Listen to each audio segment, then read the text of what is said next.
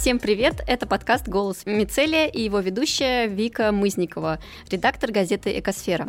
Сегодня мы записываем подкаст с э, новым соведущим. Представишь себя? Да, всем привет. Меня зовут Невлютов Марат, я журналист «Экосферы», и сегодня мы поговорим с нашими гостями из Moscow Circular Екатериной Егоровой и Еленой Шелягиной. Привет! Привет! Привет. Вы как-то представьтесь, чтобы мы вас тоже различали. Да, меня зовут Екатерина Егорова, я основательница проекта Moscow Circular, и э, вместе пришла с Леной Шлягиной. А, да, я биолог, я тоже участник проекта Moscow Circular, и а, ну, тоже с августа прошлого года вот мы вместе. А, вообще с Леной мы уже записывали подкаст, так что, Лена, очень рада тебя снова увидеть, но тогда мы больше говорили про зеленую инфраструктуру, вот э, про, собственно, биологию, а сегодня мы хотели бы просто поговорить о проекте Moscow Circle в целом, конечно, и сине-зеленой инфраструктуры коснемся, и гражданской науки, в общем, э, много что обсудим, но сначала давайте кто-нибудь из вас расскажет про Moscow Circular, э, миссию проекта, как вообще он возник, как нашли друг друга? Да, да, наверное, давайте я расскажу. Этот проект начался с идеи а, создания проекта или сообщества, которое бы развивало циклическую экономику в России. А, я в 2020 году прошла на программу фонда Елен Маккартер Foundation, которая занимается циклической экономикой в мире с крупными городами, странами, а, компаниями. И я сама училась в этой программе, потом была ее ментором два раза. И на тот момент э, я училась вместе с э, группой ребят из э, разных стран и видела, как в других городах и странах ре- реализовывается идея циклической экономики. И мне было немножко даже обидно, что вот у нас такого нет. И я подумала, что я хочу в этом развиваться. Это не... Я уже на тот момент занималась в сфере устойчивого развития. Тогда была партнером агентства по устойчивому развитию. До этого я была партнером магазина без упаковки, поэтому эта сфера для меня не новая, но стала более увлекаться в э, циклическую экономику. И таким образом, обучаясь на программе Елена Макартер Foundation, э, мне посетила идея, что мне очень хочется развивать это в Москве, и хочется, чтобы Москва тоже двигалась в сторону циклического города. И я тогда пришла к своим коллегам и предложила такую идею. Коллегам по другим просто проектам, да, я сказала, ребят, хотите, чтобы мы, давайте, вот у меня такая есть идея, идея, чтобы Москва была циклическим городом. Хочу в этом направлении двигаться. Вы со мной? И они сказали, ну, мы не очень представляем, что это такое. Ну, я говорю, я ничего страшного, я все расскажу, я что-то, собственно, в этом разбираюсь. И они поддержали мою инициативу. Мы так стали в четвером развиваться. Ну, плюс я обратилась тоже к сообществу. И Таким образом к нам присоединилась Лена сначала в качестве волонтера. А, мы тоже так общались, работали с а, волонтерами, потому что это все начиналось с идеи. У нас не было какого-то специального финансирования под это, это просто как бы идейный проект изначально. И таким образом у нас начало формироваться вот ядро команда, да, и такие вот экспертное сообщество, которое существует вокруг нашего проекта так мы начинали. Ясно. Ну вот мне было очень приятно узнать, что мы вообще ровесники, потому что вы запускались прошлым летом, мы запускались прошлым летом. Мне кажется, уже как бы достаточно много времени прошло, и можно подводить какие-то промежуточные итоги. То есть, ну вот то, что было у тебя, Катя, изначально, вот задумка твоя, это похоже на то, что есть сейчас, или как, ну вот чего удалось достичь за это время? Да, достичь удалось очень многого, на самом деле. А, действительно, потому что ну, мы очень много всякими направлениями развиваемся, занимаемся. Идей, конечно, гораздо больше, и планов гораздо больше, но мы сели с ребятами и составили список всего того, что мы сделали, а, и составили список того, что мы планируем сделать в ближайшие полгода, ну, то есть на каким проектом мы собираемся заниматься. А, и действительно ответили честно себе на вопрос, что удалось добиться многого. Что удалось добиться? Во-первых, нам удалось четко сформулировать все направления, в которых э, мы движемся и планируем двигаться, их обозначить. У нас в некоторое время они там пересобирались и прочее. А, у нас удалось э, примерно прикинуть, э, как мы будем оценивать свой успех, в каких э, хотя бы порядках, да. А, нам удалось поработать э, с проектами в тех направлениях, которые мы для себя обозначили. Мы чуть позже про них, думаю, расскажем подробнее. И самое главное, нам удалось вот именно поработать с абсолютно разными участниками, с стейкхолдерами, да, с теми, которыми мы планировали. И удалось, наверное, ну, как бы заявить как-то о себе, что мы существуем, нас многие уже знают, как ни странно, для меня это иногда все равно как бы странно, вот мы про вас слышали, думаю, откуда про нас можно слышать, потому что мы маленькие, небольшие, и мы начинали с идеи, у нас нет как бы, какого-то там спонсора, инвестора и прочее, да, то есть мы вот идем, просто развиваемся. А, удалось, а, что мы не планировали начать а, писать в крупные и в СМИ, и вообще в СМИ. Вот с вами мы тоже посотрудничали, но мы изначально у нас не было такой глобальной цели, да, мы думали, что было бы классно про себя рассказывать, но мы не ожидали, что у нас там прям так сразу удастся замахнуться. Вот, поэтому, да. Москва стала за это время более циклическим городом. А, вот еще самое главное хотел сказать, что через несколько месяцев мы как бы изначально планировали, что Москва будет циклический город. Через несколько месяцев оказалось, что мы работаем не только с Москвой, а со всей Россией, с очень многими регионами. Поэтому э, мы немножко... Название-то у нас Moscow Circular, да, э, но мы занимаемся циклической экономикой по России. Мы для себя ответили честно на этот вопрос, обозначили для себя те границы, в рамках которых мы работаем. Допустим, мы не работаем с другими странами, хотя мы, безусловно, с ними сотрудничаем и, с, и перенимаем их опыт э, с коллегами, да, но э, проекты у нас э, по разным регионам России. Стала ли Москва циклическим городом или нет, это хороший вопрос, это очень важный вопрос, потому что как мы будем измерять, а, это нужно еще прорабатывать. Вопрос метрика, оценок такой сложный, непростой, но мы на пути. Да, расскажите вообще в целом про циклическую экономику, что это такое и как она развивается, может развиваться в России. У циклической экономики есть много различных определений, но начнем с того, что в российском контексте ее называют по-разному. Ее называют циклическая экономика, циркулярная экономика, экономика замкнутого цикла. Мы просто единожды для себя решили, так, ребят, давайте остановимся на каком-то одном названии, но мы понимаем, что все ее называют по-разному, циклическая экономика. Эм, разные есть определения международных организаций, мне, наверное, ближе всего определение а, это такая система экономической модели, при которой процветание человечества достигается без привязки к исчерпанию природных ресурсов. То есть это не про... У нас очень часто воспринимается это как, а давайте мы будем все бесконечно перерабатывать, вот мы возьмем, э, не знаю, там, пластиковую упаковку, и она будет постоянно в цикле вращаться. Ну, во-первых, вечный двигатель еще не изобретен, и все равно будет какая-то потеря и материала, и ресурсов и прочее. А во-вторых, это не сама цель. Сама цель — это, ну, вернее, не сама цель, а цель а, — это достичь какого-то нашего благополучия, при том, чтобы мы не а, нарушали системы, в которых мы живем. И другая есть тоже, другое есть определение циклической экономики, оно, оно тоже схоже, просто немножко по-другому формулируется. Это экономика, которая достигается путем нового подхода к дизайну, регенеративного дизайна. То есть это Здесь смысл в том, что те вещи, которые у нас создаются, а вещи под вещами, я понимаю, в том числе и здания, сооружения, дороги, э, предметы, а, они должны создаваться таким образом, чтобы думать а не вредят ли они окружающей среде изначально, когда создаются, из каких веществ они производятся, и что с ними будет после того, как они нам станут не нужны, вернутся ли они в цикл безопасно, да, обогатят ли они окружающие природные системы, либо они будут негативно действовать. Поэтому вот циклическая экономика, ну, как говорится, первый принцип циклической экономики — это дизайн без отходов и загрязнений. Второй принцип — это сохранение как можно дольше ценности продуктов и материалов в цикле, да, в, в жизненном цикле. И третий принцип — это восстановление природных систем, то есть э, каким образом материалы и продукты будут приносить э, ценность.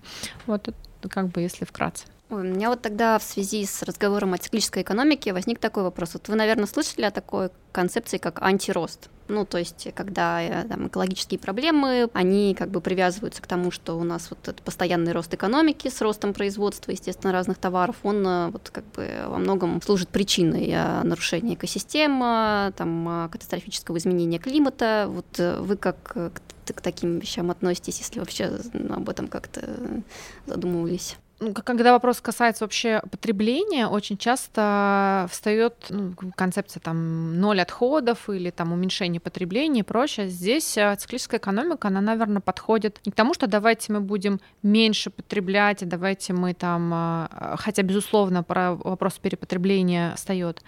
Здесь скорее как мы потребляем. То есть сама природа, если мы берем сегодняшнюю э, модель потребления, это линейная модель, когда мы берем ресурсы, производим из них товары и после использования их выкидываем, то вопрос изначально это вопрос не то, что мы должны меньше одеваться, да, меньше есть и прочее, а как бы как мы производим эти товары. И здесь э, нужно не э, забывать еще второе слово экономика, как при этом бизнесы будут оставаться э, прибыльными, да, как они, э, мы вместе будем процветать.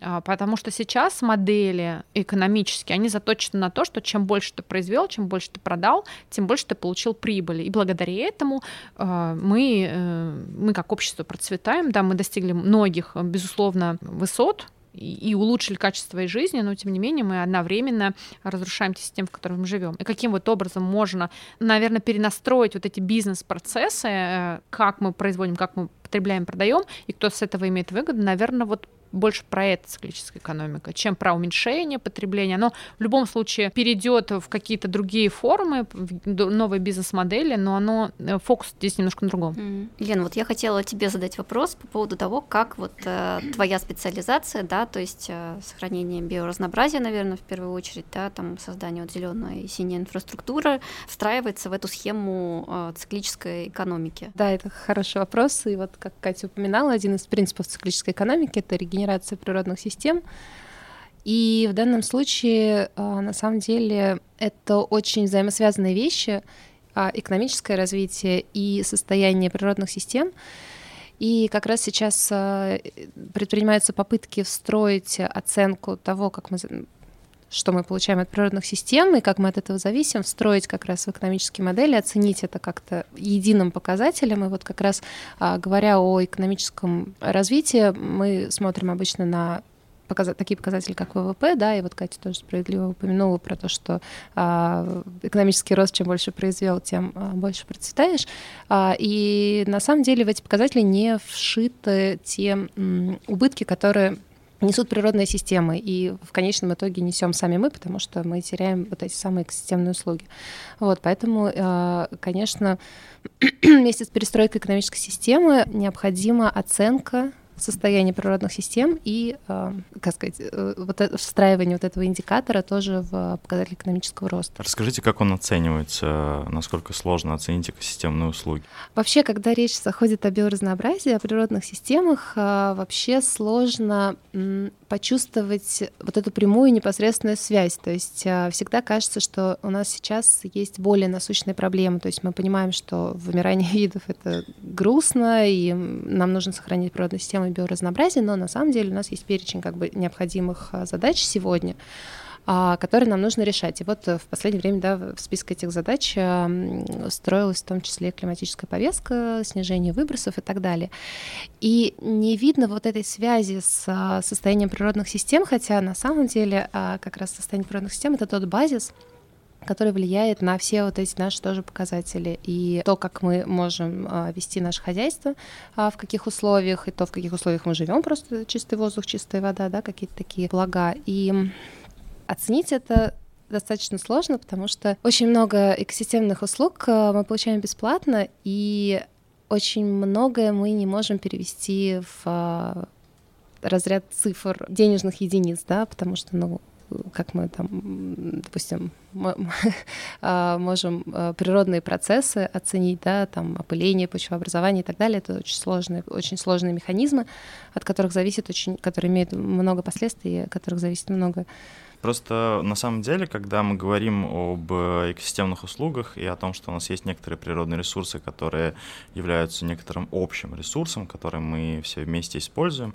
э, перед нами встает такая проблема, как использование э, общих ресурсов, общественного достояния, то, что будет называться common resources. И речь будет идти о, как бы, о таких вещах, а как воздух, лес, вода. И, в общем-то, это одно из э, направлений для исследований, но, с другой стороны, есть, оно же включено и вот в, в направление циклической экономики, потому что у нас есть некоторые ресурсы, которые мы можем и должны вторично использовать, использовать совместно. И здесь возникает ну, такая проблема, больше, больше, наверное, экономическая проблема о том, каким образом мы можем использовать все вместе общие ресурсы природные, как вода, воздух, лес, а с другой стороны у нас есть некоторые другие культурные ресурсы, на самом деле они тоже природные, как, например, там пластик, металл, дерево, которые мы должны запускать еще раз в, в некоторый поток, некоторое совместное использование. Э, и, в общем-то, это, мне кажется, проблема одного порядка. Но здесь немножко все-таки они разные, считаются немножко по-другому. Когда мы говорим про ресурсы, то есть э, такой отчет Circularity Gap Report, который э, выпускает э, голландская компания Circle Economy. Они представили на Давосском экономическом форуме в 2018 году этот отчет. И он как раз считает то количество материалов э, или ресурсов, которые использует человечество, либо конкретная страна, и смотрит эти потоки материалов, что на входе было, что на выходе. Туда считаются и условно там природный ресурс, как мы их называем, или биомасса, а это э, продукты выращиваемые, хлопок и прочее, которые относятся к биологическому циклу в э, циклической экономике, что его можно условно разделить на две части, как вы правильно сказали. Да, это природные ресурсы, там, дерево, биомасса и прочее, и те ресурсы, которые э, произвел человек. Но человек, он тоже производит их из природных ресурсов. К примеру, допустим, мы добываем руду из э, недр земли, да, из нее делаем какие-то материалы. Но эти материалы материалы, они относятся в циклической экономике в технический цикл, допустим, там стекло, металл, пластик и так далее. И э, если изначально смотреть, это те ресурсы, которые мы добываем так или иначе из земли, мы не добыв... ну, то есть мы берем природные ресурсы, из них делаем какие-то новые материалы при помощи технологий, там, химической промышленности и так далее. И в итоге смотрим, что получается на выходе. И это как бы есть определенная оценка. Например, оценка потока материалов, да, когда мы смотрим, да, что на входе, что на выходе, сколько у нас в итоге возвращается в цикл, если возвращается, если э, спойлер, да, э, по миру возвращается 9% э, материалов, ну, если общую цифру брать, есть э, оценки по различным странам. Самой продвинутой части является Нидерланды, у них 24,5%, э, ну, то есть где-то около 25%. Есть какие-то страны, которые, кажется, казалось бы, э, развиты, и у них должно быть все хорошо с этим. Ну, например, Норвегия, но у нее показатель цикличности 2,4%. Скажем, почему так? Да, в том числе потому, что страны европейские, они очень много зависимы от ресурсов извне, то есть они у себя ничего не добывают, они привозят откуда-то. И вопрос вопрос, как бы, как они дальше поступают с ресурсами. То есть это тоже нужно учитывать свои собственные ресурсы, либо импортируемые, да, и что ты там в дальнейшем, там у тебя идет что-то на экспорт или не идет. И, соответственно, вот эта вот оценка материальной базы, то есть вот этих ресурсов потребляемых, дальше что возвращается в цикл, что превращается в отходы, что рассеивается, теряется и так далее.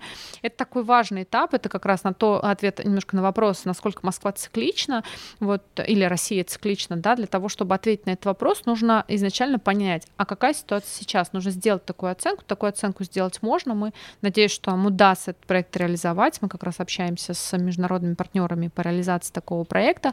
Ну, там занимает, конечно, время, стоит денег, э, но я надеюсь, что нам удастся это сделать, чтобы ответить на этот вопрос уже предметно. Насколько же Москва циклична в данный момент? Это всегда вопрос сравнения двух э, цифр. Что у нас сейчас есть и что у нас будет потом. Э, или что произошло. Ну, нужно провести вот эти два анализа и сравнить, стала она цикличным или нет, или наоборот мы стали больше там э, выкидывать или тратить, или увозить в другие страны, чтобы они там с ними разобрались. Это вот нужно, это сложный вопрос. Ну, вот это действительно супер интересная тема. То есть и вы как над этим проектом работаете? Вы привлекаете каких-то сторонних экспертов или это исключительно Moscow Circular э, занимается вот оценкой цикличности российской, московской экономики? Мы очень надеемся, что мы, э, у нас получится этот проект реализовать. Мы его, конечно, будем делать не самостоятельно, а мы будем делать это, надеюсь, совместно с а, партнерами из а, других стран, у которых есть уже такой опыт глобальный по миру и по другим странам.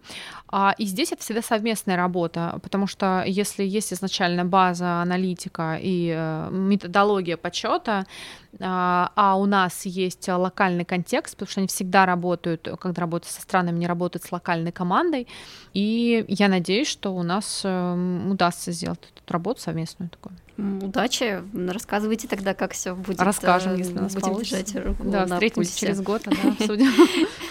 Я хотела вот немножко перевести фокус такого глобального да, а, контекста на более локальный, то есть на ваши проекты, которые вы уже реализовали. Ну, первое, что мне лично бросается в глаза, это что, насколько они разноплановые, да, то есть и по масштабу, когда там, допустим, может речь идет идти о сохранении биоразнообразия в этом отдельном дворе, да, а может там о, о том, чтобы разработать зеленый стандарт для территории там целого микрорайона или, может быть, там речь идет о там, нацпарке каком-то, э, там вы, вы считаете там цепочки поставок для, допустим, ресторанов, да, насколько они оптимально устроены с точки зрения экологии, ну то есть вот как получается все это сочетать и как вы эти направления работы выбираете? А, наверное, надо начать с того, что мы выбрали а, несколько направлений, над которыми работаем. И поскольку принципы циклической экономики, они достаточно универсальны и могут быть применены в, а, любых отраслях, мы выделили основные направления, с которыми работаем. Это города и территории. Как раз вот Москва цикличный город, Россия цикличная страна и так далее. Затем у нас направление биоразнообразия и климат, поскольку это тоже такие два основополагающих вопроса, которые прослеживаются, опять же, в каждой из задач сегодняшних экологических задач. А мы работаем с строительством материалами, пластиковая упаковка, продовольственная э, система. Производство, продовольственная система — это вот такие глобальные направления, которые как раз ответственны за очень большое воздействие, за очень большое влияние а, на природные системы. А также важное направление — это бизнес, образование, экспертное сообщество — законодательство и управление, потому что, ну, безусловно, такие системные изменения, они требуют э, проработки и законов, и нормативного регулирования. Культура и искусство у нас есть направление. Да. Еще одно мода и дизайн. А дизайн это одно из таких э, пластик упаковка еще.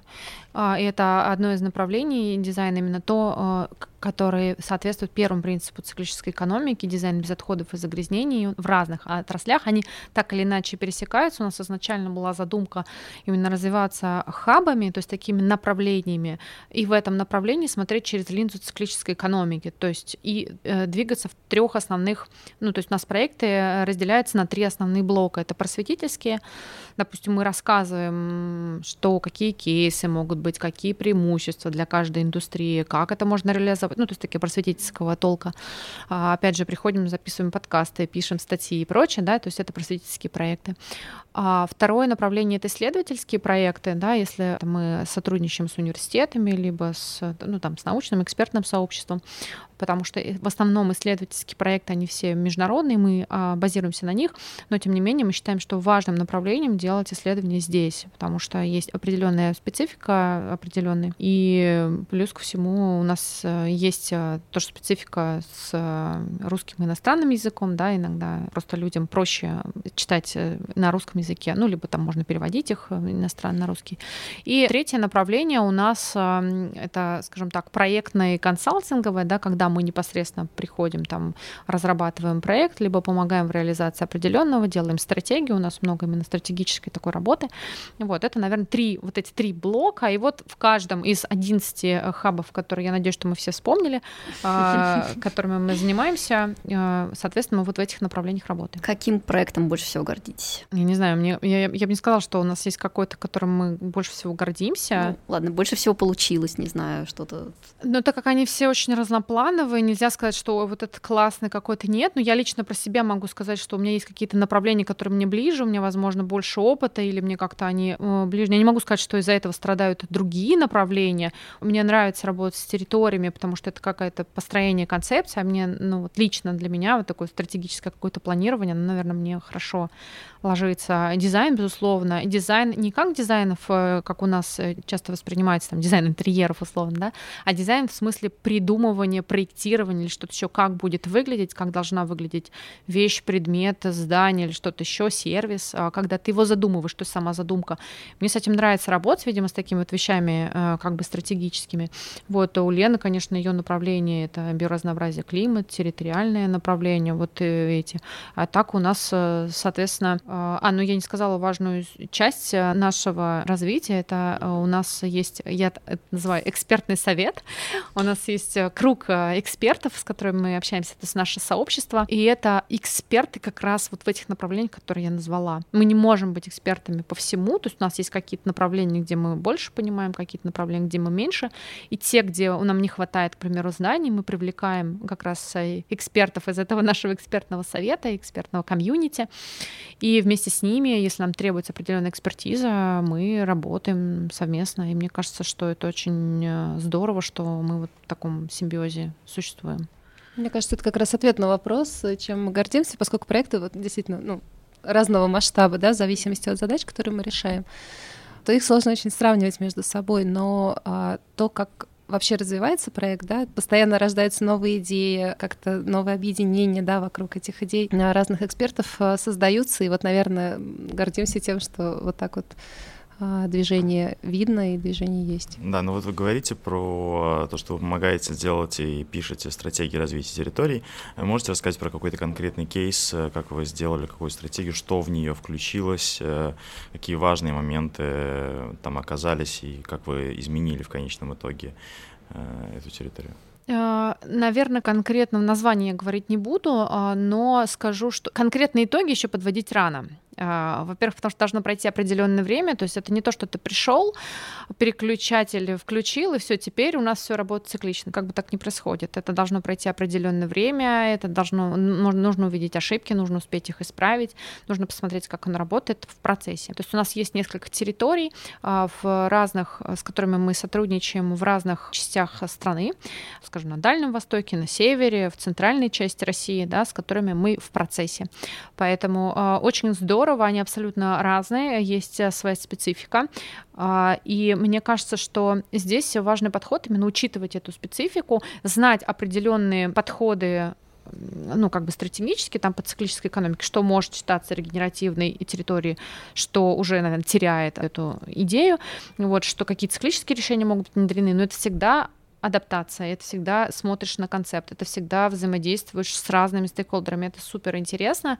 Конечно, нельзя сказать, что вот э, у нас есть идеальный пример, э, вот так надо делать. Пока у нас идеального примера нет, ну, во-первых, потому что мы достаточно молодые, а во-вторых, потому что проект в процессе, но я думаю, что тоже будет чем поделиться процесс интересный, да. А в чем вообще разница работы, например, с городскими территориями и, ну, к примеру, парком, да, каким-нибудь нацпарком, там, а, заповедником, а, ну, вот э, в плане там построения той же там э, зеленой инфраструктуры или в плане организации циклической работы?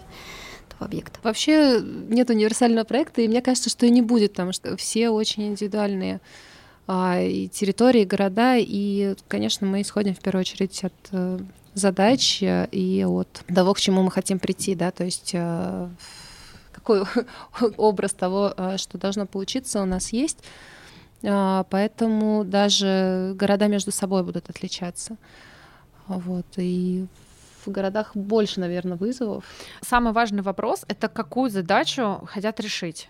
То есть иногда бывает, когда мы берем город, сложную систему, то здесь очень часто вовлекается сообщество людей. То есть если мы берем какой-то парк, это, возможно, в меньшей степени вовлечение людей, а в большей степени работа с природным контекстом, да, с... а здесь нужно все-таки учитывать, что да, как бы здорово, но мы все-таки здесь все живем, и нам нужно как-то где-то ездить, куда-то ходить на работу, где-то покупать одежду и прочее, это все равно учитывается. Поэтому а, здесь, а, ну, как бы сложнее. Город, а, как мне кажется, это такая сложная структура, хотя природная система, я думаю, что Лена со мной не поспорит, что это тоже достаточно сложная вещь, но и просто это разные задачи. Ну или бывает, к примеру, приходит город, у одного города может быть задача работа с, ну, у многих городов сейчас вопрос климатической адаптации стоит, но она везде разная. Кто-то сталкивается с проблемой засухов, кто-то сталкивается с проблемой ветров, кто-то с наводнениями, кто-то еще с чем-то, и задачи у всех разные, поэтому ответы будут разные. Ну вот вы в процессе работы сталкиваетесь э, с различными акторами, участниками вот этих вот э, сложных процессов, которые будут включены в циклическую экономику, э, местные сообщества, государства, какие-то какой-то бизнес, может быть отдельные отдельные местные жители и коренные народы. Вот с кем вам нравится взаимодействовать, как происходит это взаимодействие? Сталкивались, может быть, с какими-то проблемами и трудностями, ну в плане препятствия вашего ваших действий? Мне очень нравятся э, ваши вопросы, а, потому что мы на них никогда не дадим какого-то четкого ответа, да? Но ну, это... Можно просто порассуждать. Да, рассуждать мы можем, но а, как бы ответа четкого нет. Ну, Здесь... Может быть, есть примеры какие-то? Ну, да, есть... Э, безусловно, есть примеры. То есть если вопрос о том, что с кем легко, с кем просто, опять же, это все зависит от людей.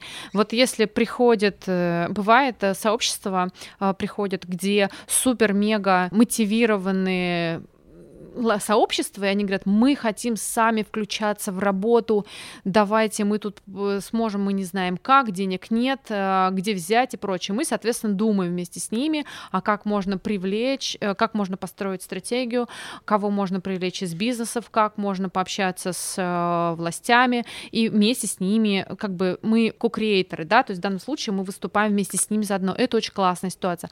Когда, наверное, в меньшей степени, я бы сказала, реализуемые идея, когда к тебе приходят, говорят, слушайте, вы нам тут все разработаете, скажите, как надо, и это будет работать. Ну, так, как правило, не бывает. Э, если человек приходит как бы на заказ к тебе, говорят, ты все сделай, э, красивую картинку положи, она, скорее всего, останется красивой картинкой. Здесь в любом случае нужно вовлечение.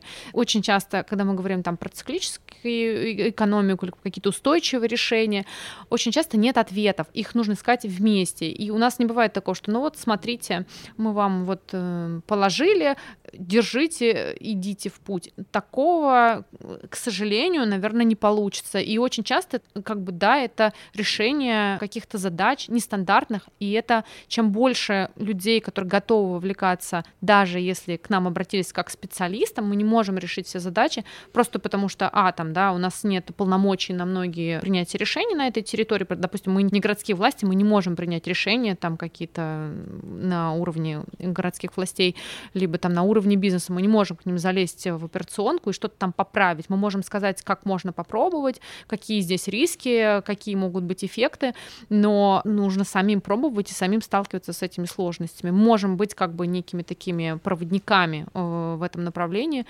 И, здесь абсолютно, я говорю, наверное, от э, от желания, а от э, готовности вовлекаться в совместную какую-то, наверное, проектирование, в изменение и прочее. То есть если есть такое устремление, то, э, скажем, больше шансов, что это получится успешно. Ну вот, а можете какие-то примеры привести, например, какого-то города или, например, какой-то компании, которая ну, действительно приняла ваше там а, предложение, да, и что-то из них воплотила, то есть э, или большую часть, может быть, воплотила какое-то такое? Ну, если говорить про большие большие территориальные проекты, я говорю, что они сейчас э, в процессе. Мы сейчас это обсуждаем, мы сейчас встречаемся. То есть это процесс не на неделю и даже не на месяц, и даже не на два. То есть это э, процесс, в котором мы должны там год вместе, к примеру, проработать. У нас еще не прошел этот год, поэтому рано подводить итоги. Есть, э, я так могу сказать, что а, к примеру, у нас есть два примера. Один на там, Камчатке, другой в Мурманской области. И одна и другая территория очень сложная. Одна из-за того, что она удаленная, другая из-за того, что она северная удаленная. То есть там есть э, сложности и в одном и другом случае. И здесь, э, вот когда мы общаемся с одним из одной и с другой территории, мы всегда сталкиваемся с новыми и с новыми вызовами, которые, вот, допустим, на начальном этапе нам были непонятны, и даже были непонятные территории. И они бывают настолько комплексными, когда ты себе изначально не отдаешь в этом отчет. И вот именно системное мышление здесь э, и системный подход, он помогает. Ты берешь, раскладываешь всех этих стейкхолдеров на карту, думаешь, с кем еще пообщаться, кто еще может помочь. Ну, здесь вопрос такой, что, к примеру, ну, давайте на простом примере. А, э, удаленная территория, вопрос э, э, все равно мы возвращаемся к переработке отходов, да, или как бы с тем, как мы будем этот возвращать материал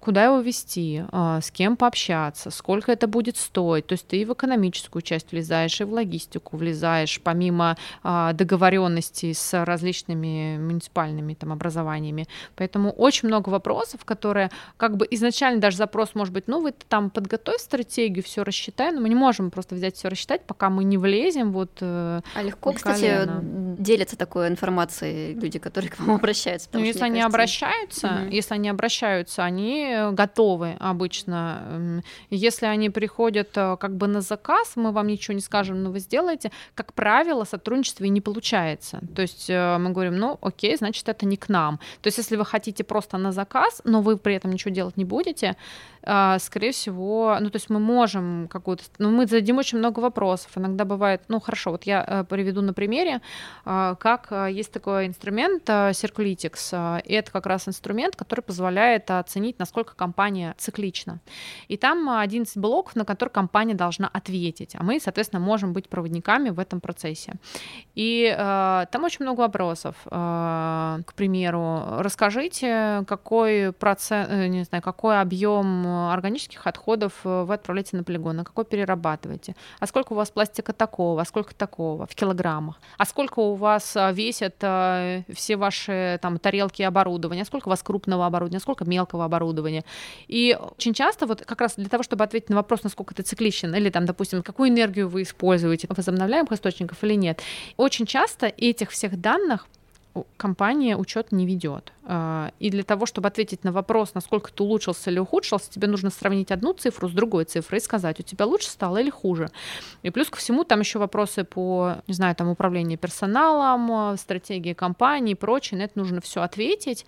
И э, вопрос, да, компания, если она хочет идти в этот процесс, то ей придется очень долго и мучительно собирать эту информацию, потому что ее нет очень часто, и пройти какой-то процесс. А это бывает время, и бывает не один месяц. Если компания крупная, то есть нужно как бы оценить все свои потоки материалов для начала, дальше там какие-то стратегические цели и прочее. Поэтому если компания к нам приходит и не хочет делиться, то, скорее всего, мы с ней просто работать не будем, потому что это как бы не получится работа, и, и время потрачено зря будет, и наше, и их. Ну вот, допустим, э, к вам приходит компания, бизнес, территория, э, нацпарк, и они приходят к вам с желанием стать цикличными, да, они приходят, и вы им помогаете, ведете их э, в этом непростом пути. Вопрос в том, что если у вас какие-то, условно говоря, имея уже какой-то опыт, если у вас какие-то универсальные решения, то есть вы видите, что там компания, условно говоря, есть там несколько типов, или там у территории есть несколько типов, там есть некоторое количество акторов, которые каким-то образом сочетаются сочетаются, и впоследствии вы им предлагаете какое-то, ну, условно-типовое решение. Понятно, что все решения будут универсальны и предложены после какого-то большого исследования, которое вы проводите, но есть ли уже какой-то пул вот таких готовых решений? Ну, я скажу, что первый шаг — это всегда оценка существующего состояния, и вот э, почему у нас, да, проекты длятся так долго, потому что вот на эту первую стадию оценки того, что сейчас а, происходит, да, вот, например, если мы берем территорию, да, вот территорию, с которой мы работаем, удаленные территории, казалось бы, это и просто на них посмотреть как на такую изолированную единицу, и тем не менее, да, мы оцениваем те материалы, которые входят на эту территорию, те отходы, которые выходят, и это все равно разные точки, нужно а, искать эту информацию как бы из разных источников,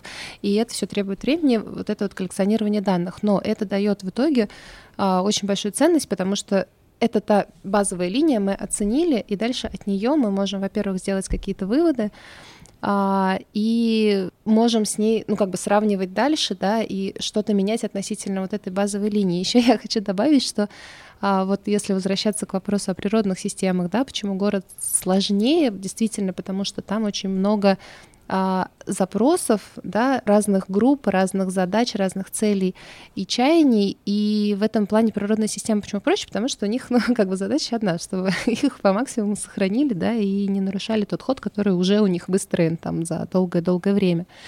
Вот. И второй момент это то, что если мы в городе можем какими-то опросами, да, еще как-то прояснить ситуацию, то с э, природными системами мы не всегда можем полную информацию э, выяснить. Вот, и я хочу сказать, что очень много нам дают поездки. То есть мы даже раскладывая очень подробно хорошо знакомую территорию, а, понимая, что и как движется, все равно приехав а, на место и поговорив с людьми, всегда выясняется какая-то вот э, новая специфика, новая информация, как-то по-другому начинаем смотреть на наш проект. Вот, поэтому, да, это все таки очень живые системы. Я хотела бы тоже добавить, что вот был вопрос, когда приходит территория и запросом быть цикличной. К нам не приходит территория с запросом быть цикличной они приходят к тому, что мы хотим быть, вот, наверное, более экологичны, что-то в эту сторону посмотреть. Такого запроса на цикличность нет, потому что, во-первых, циклическая экономика у нас в России подразумевается как а, работа с отходами. К нам могут прийти, что вот давайте вы там с отходами. Хорошо, давайте мы посмотрим не просто на отходы, но посмотрим на ресурсы, как вы их используете. То есть если ты вот с этой стороны смотришь никак, работа с уже образовавшейся проблемой, а работа с первопричиной, то здесь больше, э, больше возможностей можно найти, да, и больше, наверное, открытий для территории компании, тому, что у вас это не отходы, это изначально ресурсы, которые превратились в отходы, это абсолютно разные категории, здесь по-разному можно смотреть. И каких-то решений универсальных нет. Конечно же, есть определенные направления, в которых э, смотрят, э, и мы работаем. А, то есть это направление там с биологическим циклом, да, и с техническим циклом, например, как мы говорили. Там мы смотрим, что происходит с природными системами, с пищевыми, значит, с пищевыми отходами, не только с отходами, вообще с едой, если там какой-то, там, не знаю, ресторан, кафе, едят ли там люди или нет, или мы просто работаем. Откуда едет эта еда? Да, ну то есть вот с, с этой частью. И мы смотрим с техническим циклом, а если там здания, как они строятся, как они запланированы, если там планируется, ну то есть можно ли переиспользовать, э, если мы говорим про здания, если мы говорим там про товаропотребление, ну то есть есть некоторые блоки, да, то есть это продовольственная система, э, строительство, это транспорт, э, ну то есть по-разному можно смотреть. Вот, поэтому вот такими блоками, наверное, смотрим. Вот у меня такой личный вопрос, поскольку вы упомянули Мурманскую область, а я сама из Мурманской области, не скажете, где это вот, где этот проект? Мне сразу стало Я интересно. думаю, что мы чуть позже будем готовы угу. сказать, когда у нас уже будут какие-то результаты, и мы сможем э, очень подробно про них рассказать. А, ну ладно, окей. Да, можно, можно пока я такой вопрос. Вот э, получается, что вы очень много работаете с э, ресурсами и пытаетесь, э, ну, как бы устроить, ну, некоторый цикл, чтобы они переиспользовались. И мне в этом смысле очень интересно, каким образом тут участвуют именно природные системы, потому что кажется, что, ну, например, если взять Хабаровский край и, например, какой-то из, какой-то из поселений, который находится рядом с национальным парком, да, и, или заповедником. И получается, что у нас есть э, э, территория, как бы освоенная человеком, и есть э, природная территория, которая не включена в, ну, отчасти включена, но с другой стороны там есть, ну, огромное количество акторов, которые не являются ресурсом, который приходит вот на использованную человеком территорию. К примеру, взять амурского тигра. Вот как амурский тигр встраивается в циклическую экономику поселения рядом с нацпарком. Ну, э, я все-таки позволю себе отойти немножко от амурского тигра в более такую общую картину. А если мы говорим о ресурсах и о природных системах, то вот как раз развитие а, такого направления, как зеленая инфраструктура, зелено-голубая инфраструктура в городах, а, возвращает нас а, к экономии ресурсов. Почему? Потому что, а, например, мы можем защититься от наводнений, поставив огромную дамбу, потратив на нее кучу бетона. А, это будет какое-то временное решение, да, нам нужно будет ее обновлять, нам нужно будет ее а, достраивать или так далее. Вот, например, эм, летом я была на, а, в Ленинградской области, и там приводили данные по тому, как море съедает берега вот, и что берегоукрепление не успевает за этими процессами, то есть э, постоянно приходится вот эти вот инженерные системы обновлять, обновлять, обновлять. И как раз сохранение природных систем, э, у природных систем же вот одна из экосистемных услуг — это какая? Регулирующая, то есть э, регуляция климата, регуляция стока воды, да, э, это все зависит от, ну, как бы, насколько у нас э, сохранены исходные а, системы. И вот это как раз, э, если мы возвращаемся к восстановлению природных систем, восстановлению вот этих вот регулирующих а, механизмов, а, то мы тем самым уходим от необходимости да, постоянно нам придумывать какие-то вот эти сложные сооружения, искать на них ресурсы, тратить на них силы по возведению, и потом это, конечно, тоже да, становится отходом, потому что строительные отходы очень мало вовлекаются повторно в цикл.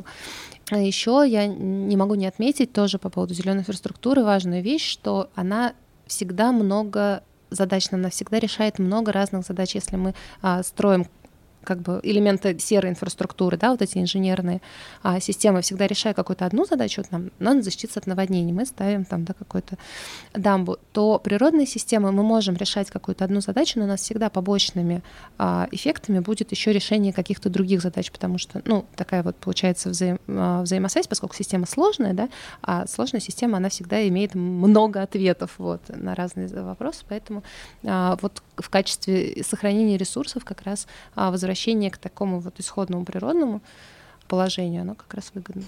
Я бы тут, не знаю, привела еще пример, ну, в связи с амурским тигром, да, есть известное такое исследование по поводу э, волков в Йеллоустонском заповеднике, где там э, расплодились очень олени, из-за этого стала очень все сухая почва, стали пересекать реки, но возвращение волков э, смогло отрегулировать экосистему, и она стала в том числе и более обвоненной, потому что там увеличилось биоразнообразие, стали появляться другие животные, потому что больше оленей там все вокруг не вытаптывали, потому что их съели волки, полки, ну, часть из них. В общем, так что, наверное, как-то косвенно можно в том числе и там крупных хищников э, включить э, в, там, в экосистемные услуги, потому что они их тоже оказывают, э, причем достаточно значительные. А, но я хотела бы вернуться больше в сторону, наверное, экономики и э, спросить, какие есть главные препятствия к созданию вот, циркулярной экономики с вашей точки зрения. Есть исследование ОСР, такое достаточно недавнее и длительное, там двухлетнее, а, опросили представителей 55 городов и регионов, в чем же барьеры а, для перехода на циклическую экономику. И эти барьеры э, как раз э, разнесли по разным категориям. И я бы сказала, исходя из этого отчета, что Первый барьер — это финансовый, да, что от, где найти деньги на эти проекты. А, но сейчас мы видим изменения в этом направлении, потому что уже и финансовая сфера в эту сторону смотрит, да, и компании а, пишут а, отчеты там ESG, да, вот э, направленные на зеленую повестку, и мы видим там, что таксономия появляется, да, то есть здесь э, подвижки есть. И второй барьер, как мне кажется, один из э, таких важнейших, не только мне кажется, но и кажется по результатам э, опросов, э, это барьер информационный. Что такое циклическая экономика? А, кто с нее имеет э, преимущество, как она работает и прочее. Да, не хватает специалистов, не хватает знаний э, и данных, и адекватных э, данных. И этот барьер тоже отмечают достаточно многие. Это как бы персонал, да, люди, знания, люди, знания и деньги. Но все-таки давайте тогда попробуем а, посмотреть в будущее. Там, через 10 лет, как вы видите, будет э, циклическая экономика таким э, магистральным направлением развития в России и в мире? Предсказывать, наверное, не буду, но скажу по трендам, потому что сейчас есть однозначно э, зеленая повестка, это одна из основной и в мире, и в России мы видим все больше она проявляется. И это, да, одна из э, таких ключевых э, историй. И если смотреть э, по климатической повестке, в рамках этой климатической повестки изменение климата, оно же не само по себе происходит. Оно само по себе, может быть, и происходит, но то, которое мы видим сейчас, оно связано с деятельностью человека. Деятельность человека связана с тем, как мы производим, потребляем и прочее. И это, безусловно, вопрос о том, сможем ли мы перестроить процесс производства и потребления ресурсов, материалов, продуктов и так далее. Это то непосредственно с чем работает циклическая экономика. Есть такой прекрасный отчет или MacArthur Foundation, который смотрит, э, ну, во-первых, на что относятся выбросы. 55% выбросов относятся к производству энергии, а остальные 45% к производству товаров и э, еды в том числе. А, и это как раз те 45%, э, за которые отвечает циклическая экономика и которые могли бы решить проблемы э, климатической. И если сейчас мы обратим внимание, что очень много говорится про климатическую проблему, но в основном как решение предлагаются энергоэффективные меры, что, безусловно, абсолютно нужно делать, переход на возобновляемые источники энергии, но по результатам э, отчета как раз э, про который я упомянула, этого будет недостаточно, и мы не достигнем того уровня уменьшения СО2, да, для того, чтобы мы могли вот выйти на эти полтора градуса, про которые много говорят. И здесь необходимо именно переходить на циклическую экономику, и только потому что она ну, примерно половину в решении проблемы составляет. Поэтому однозначно во многих странах и городах а, принимаются стратегии по переходу к циклической экономике. В России мы тоже видим а, что двигаются в этом направлении, как минимум в а, риторике Э, что да, я не знаю насчет 10 лет, но в ближайшее время, ну, я думаю, что ну, как бы проблема такая достаточно глобальная, что цель там стоит 50 60 год и так далее, что это быстро, к сожалению, не делается, а, но однозначно это, да, одна из таких главнейших а, повесток. Ну вот э, получается, что циклическая экономика — это, условно говоря, есть какой-то набор э, решений, который позволяет нам делать экономику циклической. Вот. Э, и есть, например, такое решение, как каршеринг, которое используется ну, в качестве такого очевидного примера, примера шеринг экономи, где у нас есть ну, как бы не производство новых автомобилей, а как бы шеринг этих автомобилей среди людей. Э, и некоторые э, эксперты говорят, что у этого может быть потенциально некоторый негативный эффект, что люди перестанут пользоваться общественным транспортом э, и будут активно пользоваться. Или, например, история про, что у нас есть некоторый ресурс, некоторые товары, которые, например, мы можем использовать совместно, ну, например, ту же дрель. Но это приводит к тому, что у нас у человека появляется некоторое количество денег излишних, которые он тратит на что-то другое. И в конечном итоге это может привести к усилению, увеличению потребления. Может быть, вы знаете какие-то негативные решения, негативные стороны циклической экономики, которые могут потенциально при каком-то не, неверном управлении привести к негативному эффекту, ну вот в связи с какими-то внутренними характеристиками тех технологий решений, которые используются. Шеринг и вообще там, совместное использование, да, действительно одно из э, направлений, которое помогает уменьшать э, использование ну, покупку товара, приобретение товаров, да, то есть чтобы не каждый себе купил по дрели, да, допустим, мы использовали одну по очереди, потому что мы каждый день дрелью не пользуемся. Но здесь э, в качестве такого вызова и таких вопросов на подумать э, действительно есть, э, как мне кажется, такой важный, важный момент.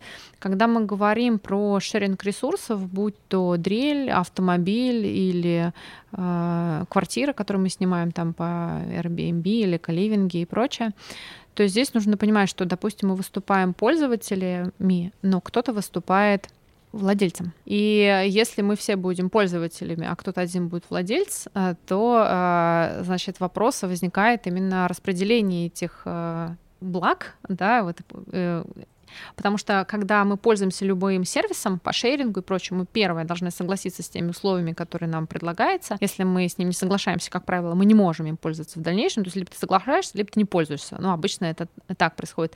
Плюс ко всему мы можем неожиданно обнаружить, что завтра цена стала выше, и мы с этим ничего не можем сделать, потому что мы должны, ну, как бы мы пользуемся. К примеру, если у вас есть подписка на какое-то приложение, вы не можете продолжить им с какого-то времени пользоваться, если вы не обновите его, а там новые какие-то функции, которые вам неудобны или а, цена стала выше, и вы как бы либо пользуетесь, либо не пользуетесь. И вот это такой вопрос э, глобальный, да, как мы будем, как у нас будет перераспределяться вот именно процесс пользования, кто это будет, не превратимся ли мы там какое-то феодальное общество, да, когда будет один э, как бы феодал, и мы вокруг будем пользоваться там землей. Ну, то есть это такие вот э, глобальные вопросы, которые, безусловно, встают, э, когда мы, мы переходим от владением товара к пользованию этим товаром, поэтому, да, это вот такое вот одна из глобальных задач, которая нужно будет, ну, которые люди обсуждают, думают. Да, мне кажется, это хорошая пища для размышлений, и, но мы приближаемся уже к концу нашего нашего подкаста, поэтому я задам наш э, традиционный вопрос по поводу того, какая экологическая новость э, вас больше всего, не знаю, удивила, поразила, просто вызвала самую сильную реакцию в последнее время.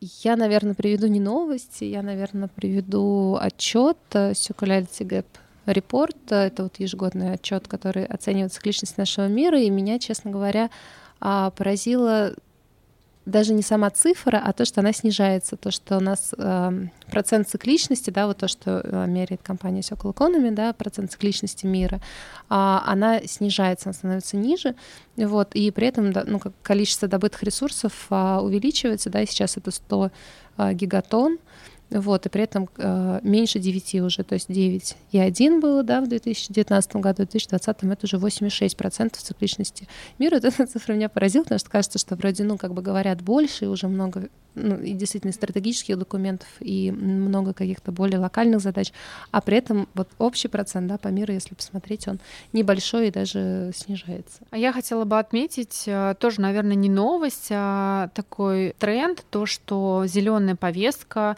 и вообще э, э, словосочетание циклическая экономика появляется, появляется она в том числе и в России, что у нас появилась цифра в этом году, как минимум, когда Россия должна перейти на Э, чистые нулевые выбросы, там это 2060 год, оно появилось, это озвучено, а, что разрабатываются или, по крайней мере, заявляется разработки закона по циклической экономике. Каким он будет, мы посмотрим, но, тем не менее, то, что появляются такие документы, что об этом э, начинают говорить на самом высоком уровне. А, мне кажется, это очень э, такой показательный тренд, э, скорее не новости, да, а вот это развитие событий, которые мы видим. Мне кажется, это очень важно. Спасибо, спасибо, Катя, спасибо, Лена, что пришли к нам. Спасибо, что пригласили.